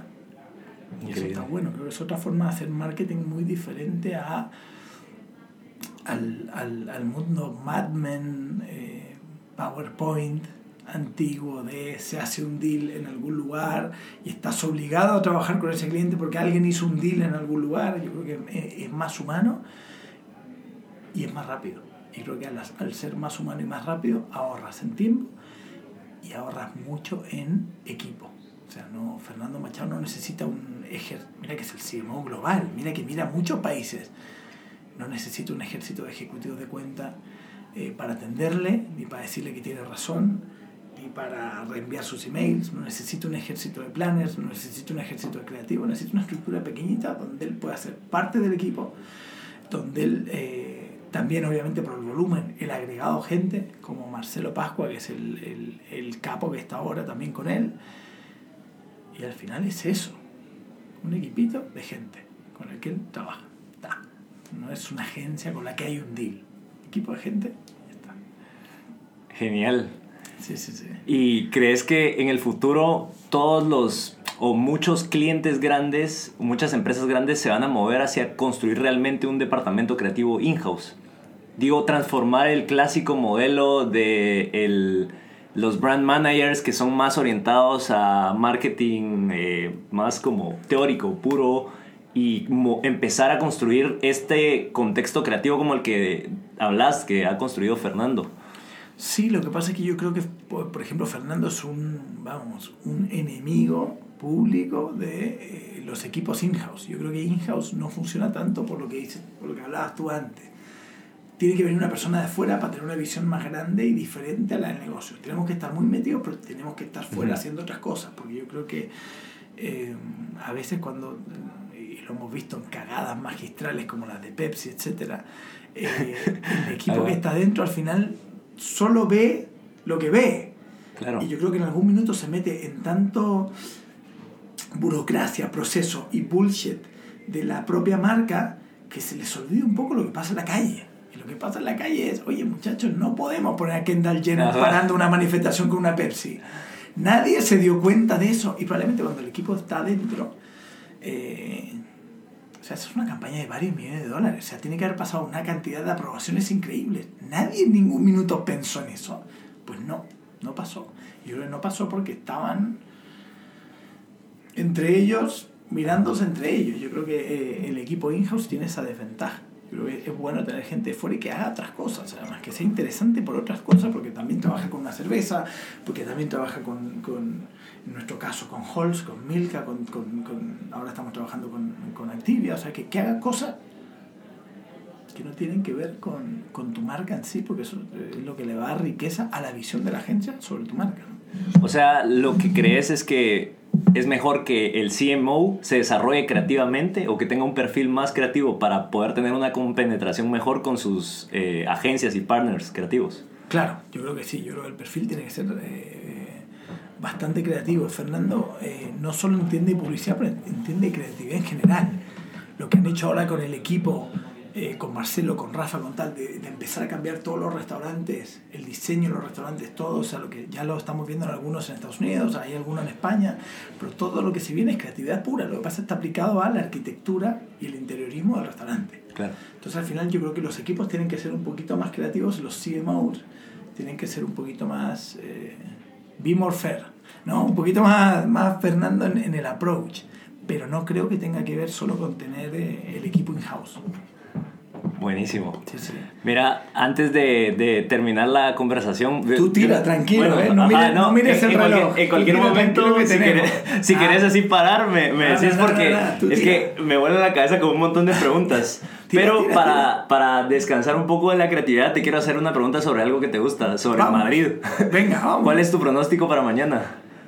Eh, mañana yo creo que el Madrid gana. ¿eh? Yo creo que el Madrid gana. Yo creo que el Madrid. eh, y la verdad es que no sé lo que es, ¿eh? pero, pero, pero Zidane tiene algo que al final eh, mentaliza a los jugadores de una manera que, que te- yo creo que va más allá de la táctica. De nuevo, volvemos al punto humano.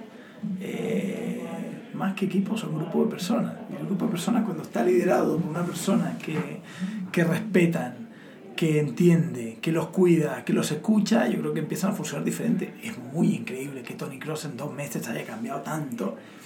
Eh, Qué buen gol ese de tiro de esquina, ¿no? Increíble, increíble. Bueno, el gol de Modric en ese partido también es espectacular. Ese no lo vi. Yo, yo lo vi como. O sea, vi la repetición de ese gol En el mismo partido Modric hace un gol, pero de antología. Lo que pasa es que como Cross metió un gol olímpico, claro, nadie se acordó del gol de Modric.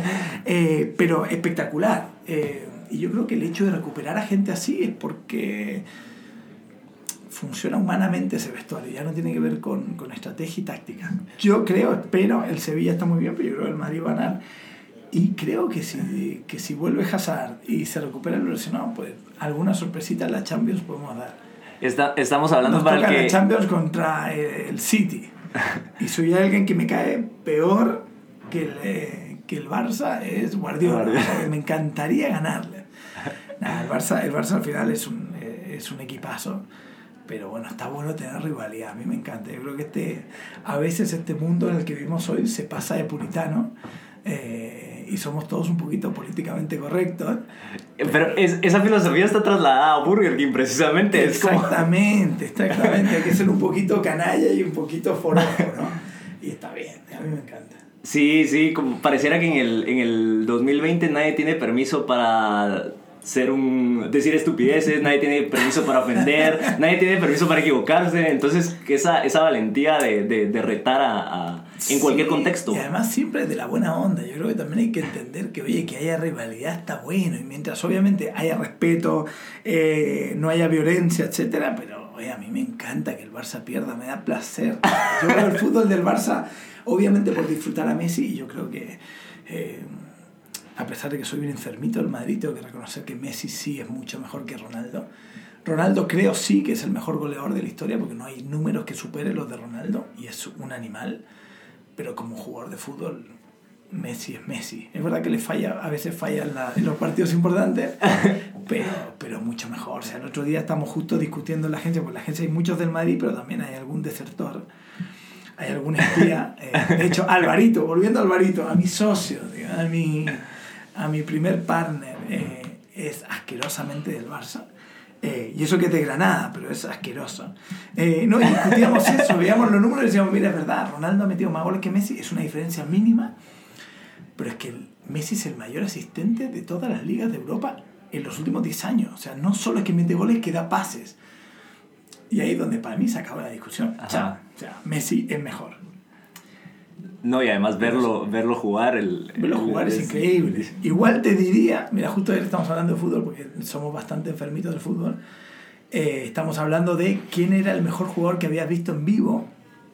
Y te juro que Messi no es el primero. ¿eh? Mira que he visto a Messi bastante en el Bernabéu. Pero para mí, Ronaldinho. Ronaldinho es increíble. Yo creo que Ronaldinho con un poquito más de orden. eh, o sea, si Ronaldinho hubiese sido, por Disciplinado. ejemplo, Claro, para llevarlo a mundo publicitario. Si Ronaldinho hubiese tenido el craft que tiene Ronaldo, por ejemplo, yo creo que hubiese sido el mejor jugador de la De historia, pero de lejos. O sea, lo que yo he visto a Ronaldinho hacer es increíble. El 2-6 en el Bernabéu es una barbaridad. Eh, recuerdo que yo estaba y eh, en algún minuto mucha parte del Bernabéu se puso a aplaudir. Yo aplaudí y me tiraron una bolsa de pipas en la cabeza. No sé quién, pero de un asiento arriba me tiraron una bolsa de pipas y bueno, me senté y dejé de aplaudir. Yo también era más jovencito, novato, era de mis primeras veces en el Bernabéu.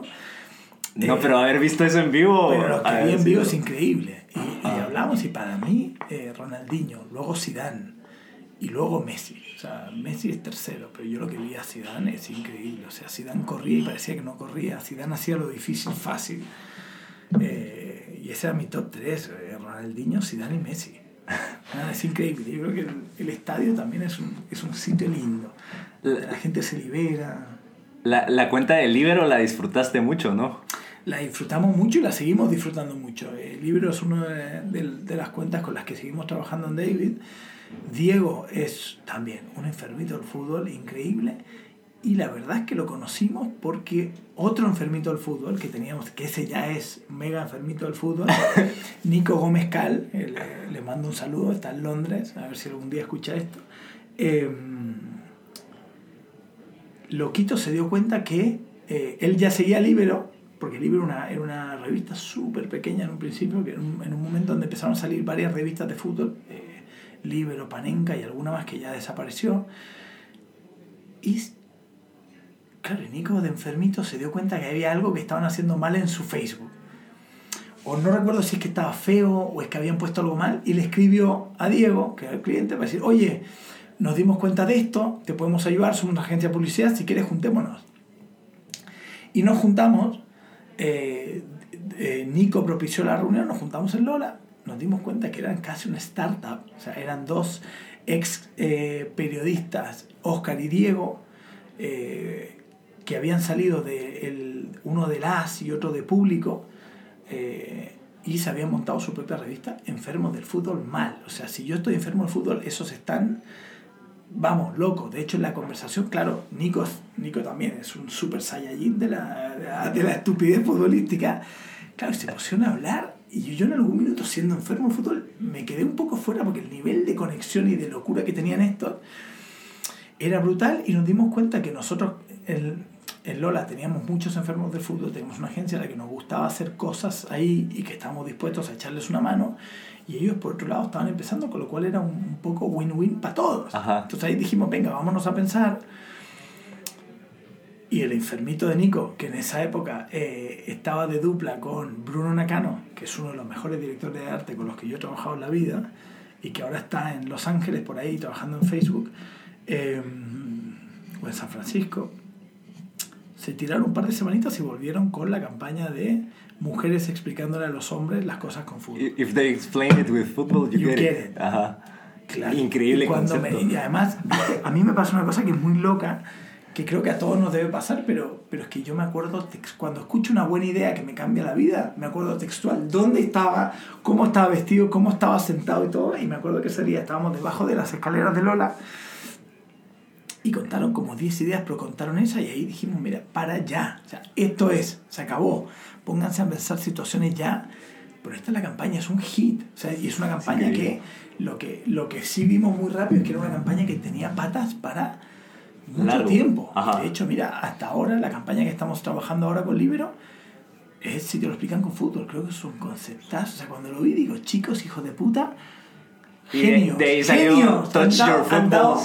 Claro, de ahí salió todo. Entonces Ajá. dices, hijos de puta, dado una cosa increíble y la armamos. Y de hecho, parte de la cosa interesante fue que eh, Nico y Bruno y los otros equipos, cuando salió esta campaña, empezamos a pensar tele.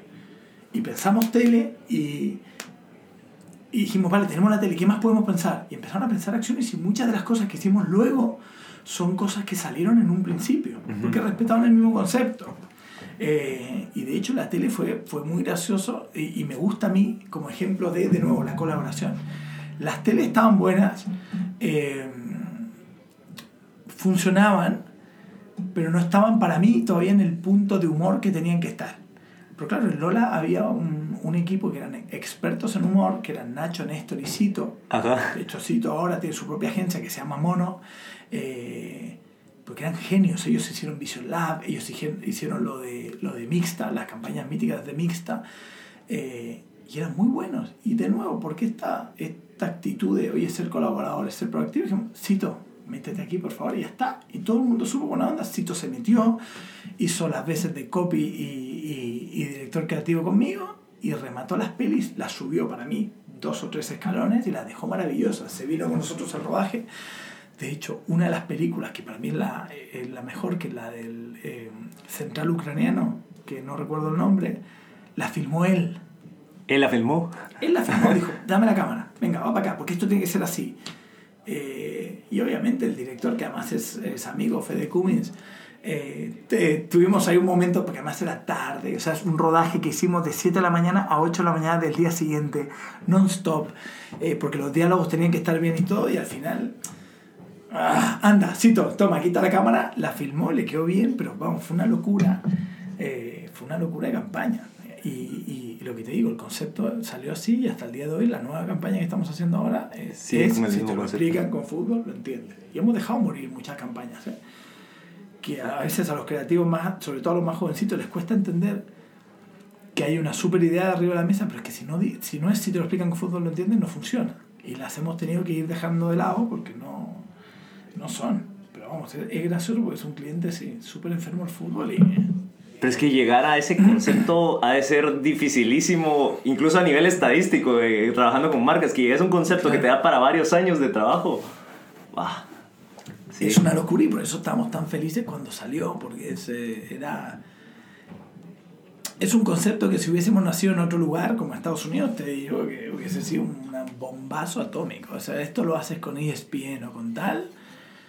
If you don't explain it with football, or if you don't explain it with sports, you don't get it. Um, um, podría haber sido bomba en todos lados. Pero bueno, está bien, ¿eh? para mí, para fútbol funciona muy bien y creo que ha ido teniendo una evolución interesante, ¿no? Desde lo que empezó, que eran mujeres explicando, hasta ahora que, por ejemplo, estamos trabajando con un índice que es de hombres y mujeres y que funciona para los dos y, y está muy bien. Digo, a mí me encanta tener esos conceptos así de largo, de largo recorrido. Ajá.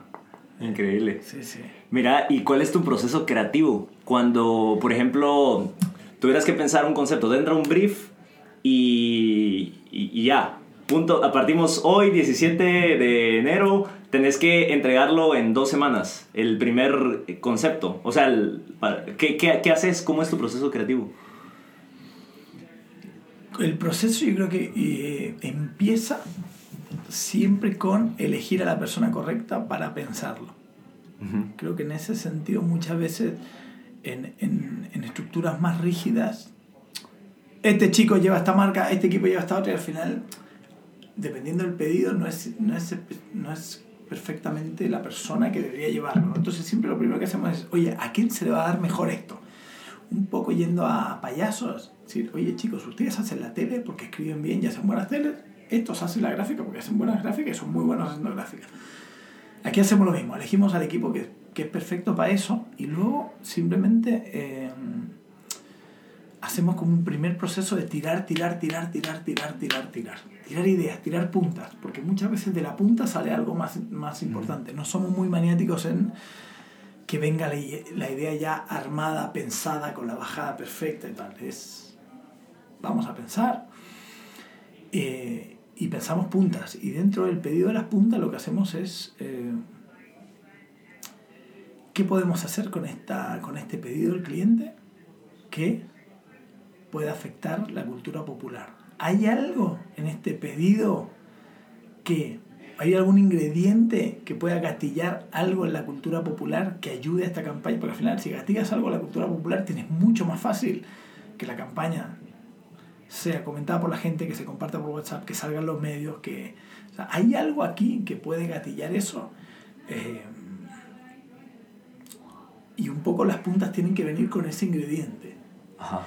Y ya una vez que tenemos puntas, decidimos cuál es la mejor y ahí decimos, vale, qué es lo que nos pidió el cliente y qué es lo mejor para lo que el cliente necesita, que también es súper importante. Nosotros no, y, y lo ponemos en todas nuestras presentaciones y cada vez que lo contamos al cliente, los clientes, los que no lo han escuchado ya, dicen, ah, coño, es verdad. Nosotros a los clientes no les pedimos briefs, les pedimos problemas. ¿Por qué? Y es una, y es una máxima de, de nuestra forma de trabajar como equipo. Porque muchas veces los briefs del cliente ya vienen con una solución que ellos han Pensado. pens- prepensado, predigerido y pre no sé qué, ¿no? Ellos dicen, oye, eh,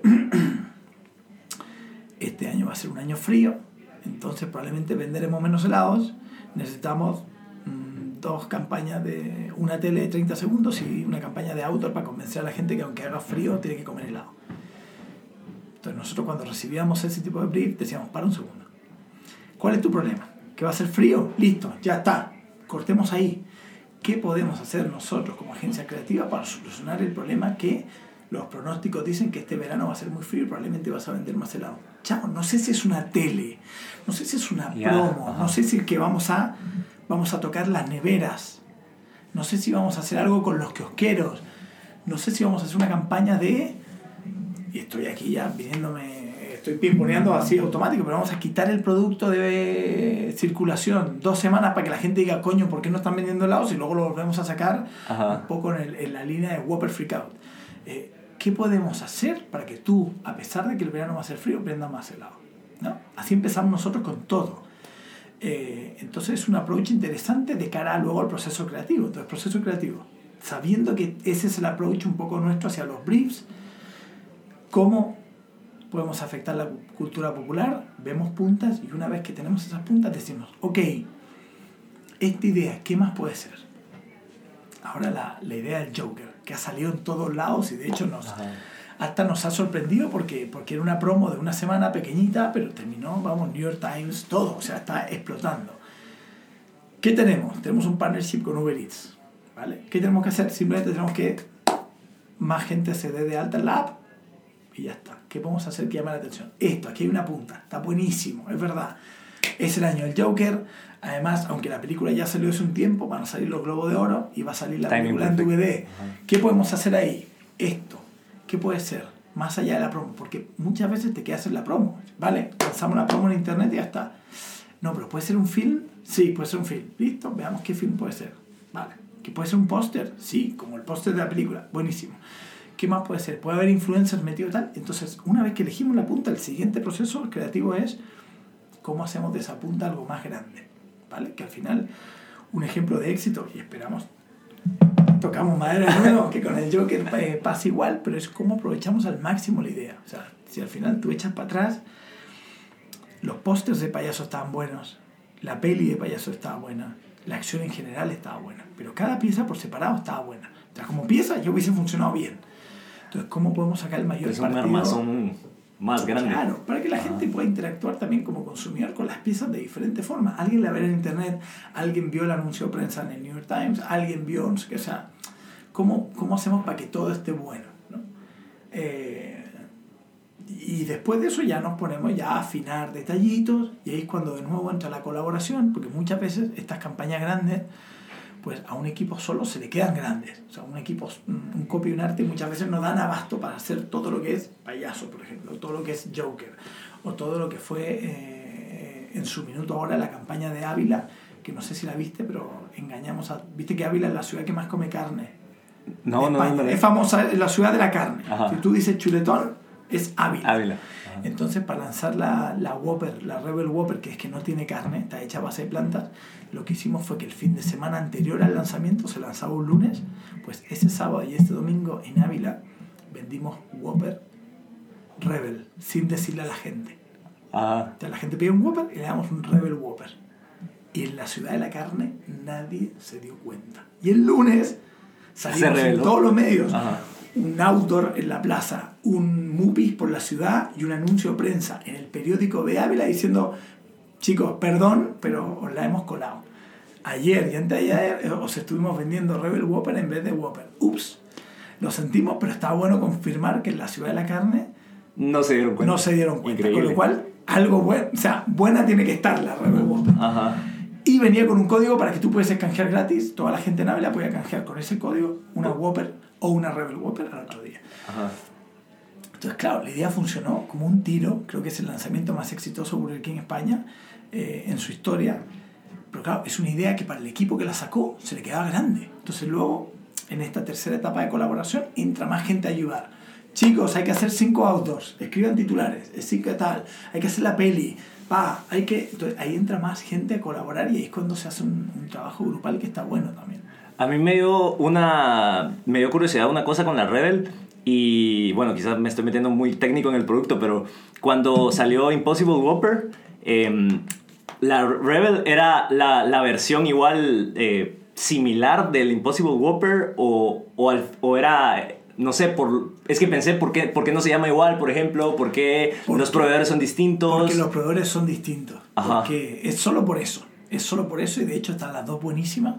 Porque es un tema que Impossible Foods ahora mismo no le da la capacidad de de producción proveer a... como para proveer Ajá. en Europa. En Europa, Y en. Europa está Unilever, que son los que hacen la Rebel, que sí les da para proveer en Europa. Entonces, es más que nada un tema de, de, Ya, de proveedor y por eso el, el cambio de nombre. Pero las dos están buenísimas.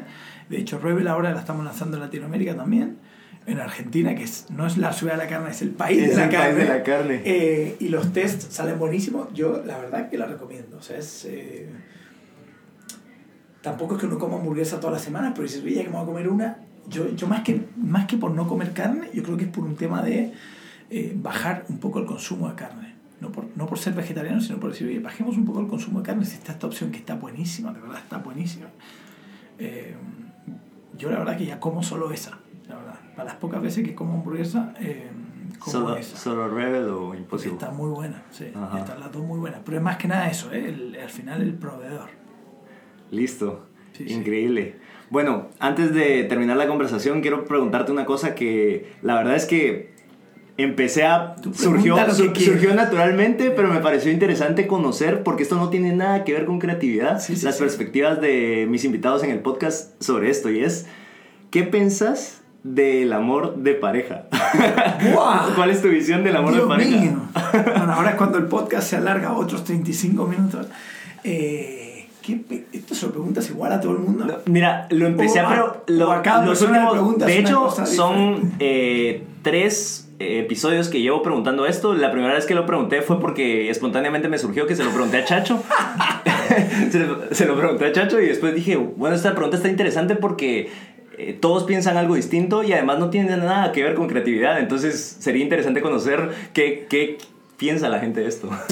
Eh, pues a ver, repíteme la pregunta, que ya me quedé anonadado, ya no sé qué vamos. ¿Cuál es el Bueno, ángulo? ¿Cuál es tu visión del amor en pareja? Yo, qué buah, pregunta difícil, ¿eh? Y además yo que estoy divorciado, eh, es complicado. A mí me gusta, eh, o, o te puedo decir, al final estamos... eh, a mí yo creo que, no sé, uno va cambiando un poco la, la... Con el tiempo uno va un poco cambiando lo que uno espera del amor y lo que uno cree que es amor, ¿no? Eh, yo, por ejemplo, en mi juventud fui un tipo bastante de novias, siempre tuve novias. Y es raro porque, bueno, lo hablamos con, con un par de amigos, Fred, por ejemplo, siempre fue igual. eh, como que a partir de los 18, que ya tuve mi primera novia seria, pues terminaba y luego empezaba con otra y luego tal, y como que, como que no, eh, además de que encontraba chicas maravillosas eh, y, y súper buenas compañeras, había algo inconsciente en el hecho de estar en pareja y estar tranquilo, ¿no? Y yo creo que uno va evolucionando y uno le va encontrando también sentido al estar solo. Eh, en mi caso en particular, eh, yo soy de esas personas que al final me lo paso bien solo. Tengo ese punto que, y que creo que es importante, ¿eh? hablándolo con mucha gente, creo que es, y es una capacidad que me, me, me apetece que mi hijo desarrolle y creo que es una capacidad que, que, que de la gente que conozco, la más interesante que conozco, eh, la tiene, que es el- el- la capacidad de pasárselo bien solo. ¿Por qué lo digo? Porque, porque muchas veces uno depende de otros. Y yo lo veo incluso en... Mira, yo tengo cinco hermanas. Y lo veo a veces incluso en, en alguna de mis hermanas que necesitan mucho el estar con gente para sentir que están felices o que están tranquilos o que lo están pasando bien.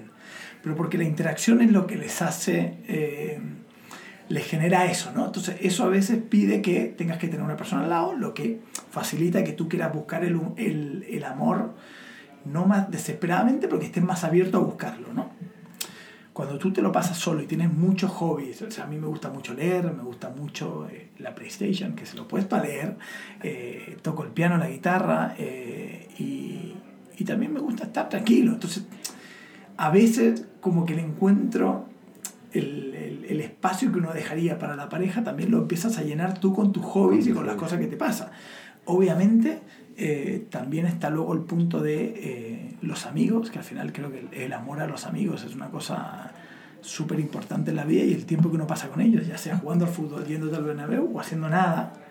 eh, y son cosas que van llenando tu tiempo. Nosotros al final, de nuevo, pensando en la palabra amor como una cosa grande, ¿no? Somos eh, afortunados de, y yo me siento un afortunado de trabajar en una cosa que me gusta.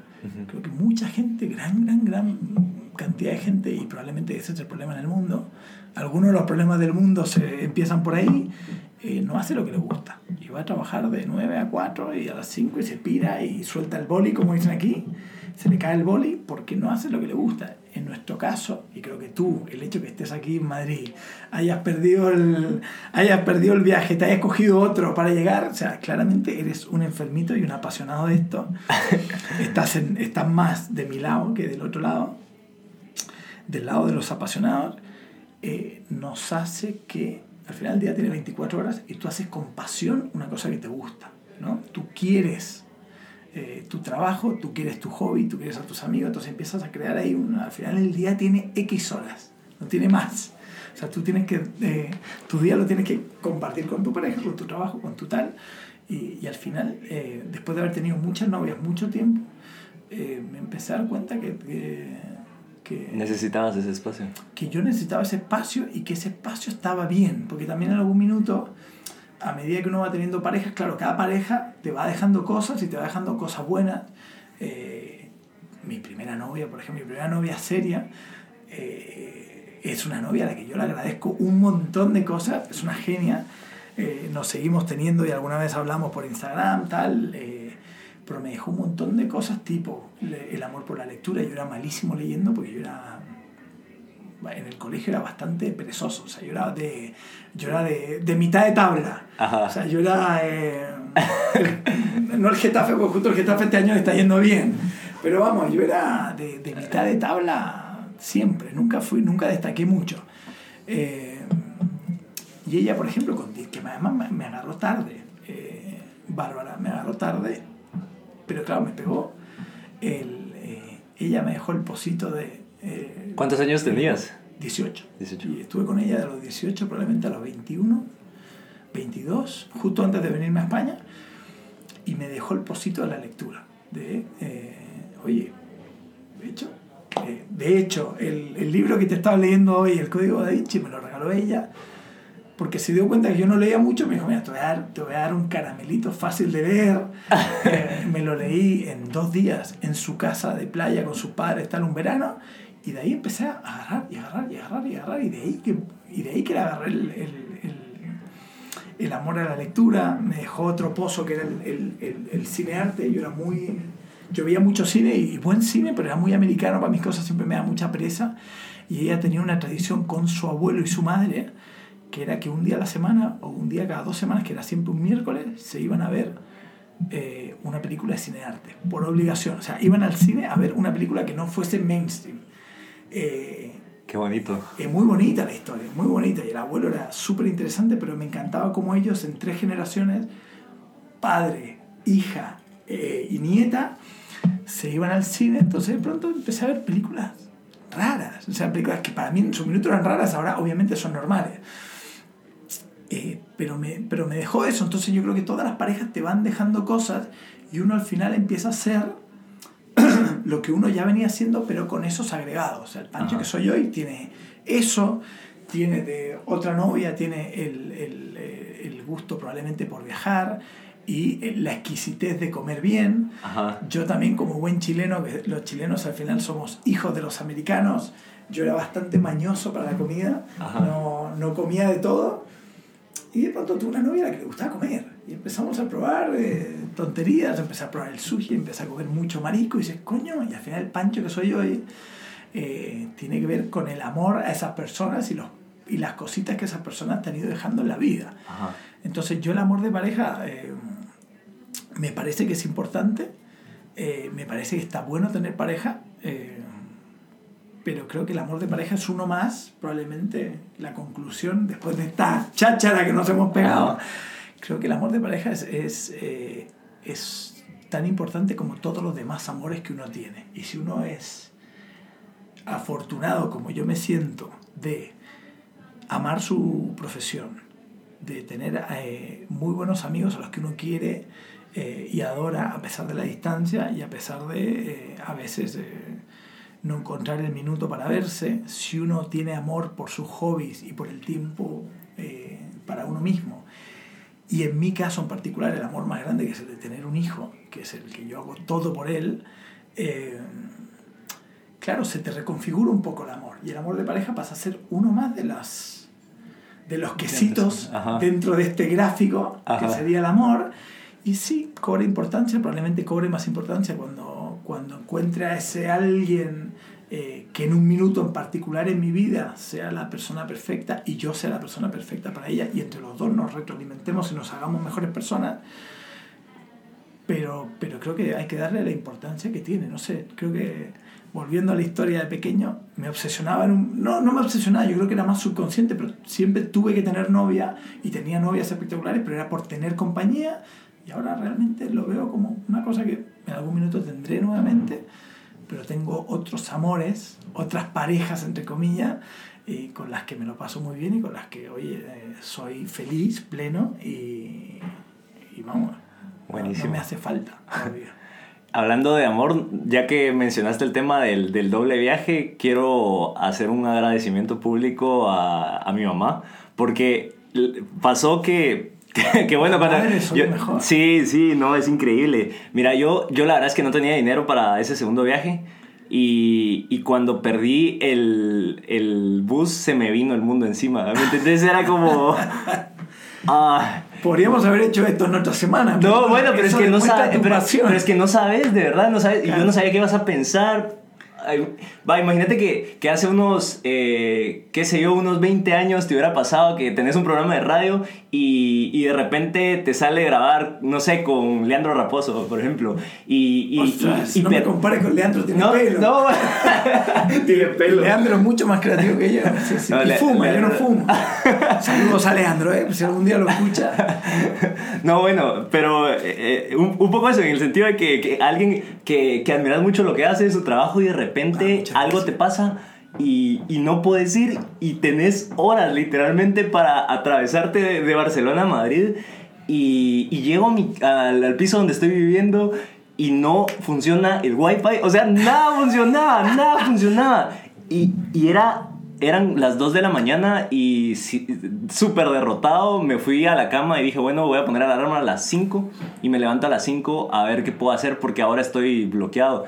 Y, a las 5 salí a, a la calle a buscar algún wifi público que de milagro estuviera abierto y veo que mi mamá me había, me había escrito, me decía cómo estás y bueno, son 7 horas de diferencia, eh, todavía eran las 10 de la noche y, y le digo, mamá, día de mierda, básicamente, es el peor día de mi vida, me pasó Anda, esto, esto, hombre. esto. No, no, porque Anda, es venga, como que... anda, toca madera aquí para que no tengas días peores que este que no ha pasado nada. No, no, eh, claro, uno en el momento lo sobredimensiona, pero Claro, bueno, es la, la reacción que le decís. Y, y, entonces me llama y bueno, ¿qué pasó esto? No sé qué. Y es importante eh, eh, ir por, por quién es Pancho, no sé qué, por su trabajo, bla, bla, bla. Y no sé si esto se va a volver a, a- repetir porque en realidad nunca lo sabes. Y me dijo, mira, eh, haz lo que tengas que hacer y yo te apoyo, porque realmente no tenía el, el dinero y, y bueno, y, y, y, dale. Y eso, y eso para mí, porque ya sabe lo mucho que me apasiona esto, Claro. es una muestra de amor incalculable, ¿sabes? Yo me, yo me siento muy, muy bendecido, muy agradecido con, con la familia que tengo, porque creo que, que es una fortuna, ¿no? No todos tienen eh, esa, esa suerte capaz, bueno, tienen otras fortunas, otras bendiciones, pero la que yo tengo de, de tener el apoyo de, de mi familia desde Guatemala es, es, es increíble, ¿sabes? Y- Esa es la mejor bendición. Yo creo que las madres tienen un punto. eh, y, y le mandamos saludos a tu madre. ¿Cómo se llama tu madre? Male, le, le- Madre, nos salvaste el día. Y le salvaste el día, pero vamos, ha estado bien. Creo que ha exagerado porque lo podríamos haber hecho otro día, pero, pero por eso demuestra la pasión que tiene tu hijo, así que maravilloso. No, yo creo que el amor de madre. eh, hay mucha gente, yo tengo varios amigos que dicen, no, yo no voy a tener hijos, tal. Digo, mira, y, algunos con razones tipo, el mundo ya tiene mucha gente, se va a ir a la mierda, ¿para qué quiero tener un hijo cuando en Madrid hagan 50 grados y no haya agua, el agua esté privatizada? Digo, bueno, sí, la verdad que tienen razón. Yo para eso soy bastante indignado por alguna por decirlo de alguna forma, pero creo que el, la experiencia de ser padre y de sentir que eh, estarías dispuesto a tirarte debajo de un tren por salvarle la vida a tu hijo, es una sensación maravillosa. Es una sensación que todo el mundo tiene que tener, el hecho de, vale, yo no soy lo más importante, ahora mismo no soy lo más importante. Si tengo que dar mi vida, mi riñón o mi ojo, no me lo pienso. Eh, esta experiencia hay que tenerla, hay que tenerla, hay que tenerla porque, porque es bueno para uno como persona y como ser humano y como alma, eh, pero también eh, creo que lo que nosotros hemos vivido con nuestros padres, lo que nuestros hijos van a vivir con nosotros, sintiendo ese amor incondicional, es increíble. Creo que el mundo necesita más de ese, de ese amor. Entonces, bueno, eh, qué bien por lo de tu madre, tío. No, no era tan No, grave, pero, pero, pero mira, sabes, yo no, yo, yo no sé y obviamente ella nunca me lo va a decir cuánto está haciendo ella, cuánto está trabajando ella por, por ayudarme a, a sobrevivir a esta etapa en que estoy estudiando en Brother. Eh, Claro. Tengo la oportunidad, imagínate, de, de participar en los festivales creativos y de meterle todas las horas del día. Porque con el freelance que estoy haciendo a distancia no me alcanza para pagar todo, pero ella me está ayudando. Ese tipo de cosas que, que igual nunca te van a decir todo lo que están dejando, todo lo que están sacrificando Ah, por...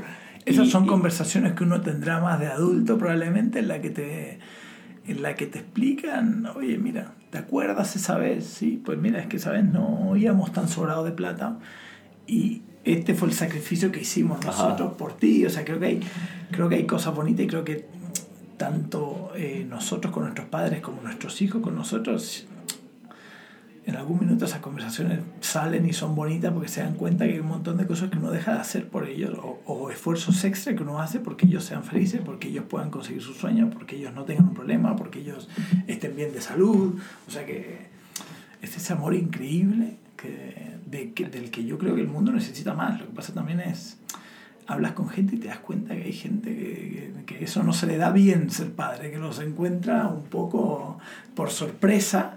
eh, pero bueno, hay que aprovechar y, y ojalá eh, ser lo mejor persona y padre que uno pueda para que nuestros hijos sean los mejores padres y personas que, que puedan ser pues. ellos también. Y bueno, tú con lo de tu madre, con lo que cuenta, vamos, creo que tienes un increíble ejemplo para que tú, luego cuando te toque a ti, Sí, eh, puedas hacer lo mismo con tu, ese, ese tipo de con tu sacrificio. hijo, hija. Bueno, y, Eh, y, y no, y no esperar, la verdad. O sea, el- mi punto Claro. de vista es, estoy aquí y tengo que hacer que valga la pena. Es que, Totalmente. Porque el esfuerzo que, que están haciendo tus padres por ayudarte, tu madre, es, eh, es- implica por un lado eh, que tú hagas el mismo esfuerzo y le corresponda con el dejarte la vida por tus sueños. Y lo de hoy, de verdad, es es súper admirable. no, no, para Yo me desperté a las 6 de la mañana a buscar a mi. Bueno, eh, a, a levantar a mi hijo, a prepararle el desayuno, a, a tal. Y me encuentro con tu mensaje y digo, Dios, digo, bueno, no te preocupes, pero si ya vienes, vienes. O sea, ¿qué tal? O sea me, me sorprendió mucho la, la pasión. Bueno, qué loco. Es que uno no sabe qué piensa y cómo reacciona a este No, tipo de no, no, situaciones. Pero, pero bueno, gracias, te lo agradezco mucho. Muchas gracias a ti. Nos quedamos debiendo la cerveza. Sí, sí, sí. Eh, ha sido con café esta vez. Ha sido con café esta vez. Eh, sucede que por las prisas ya no pude tener la cerveza. La cerveza a, la- a esta hora de la mañana no era, no era serio.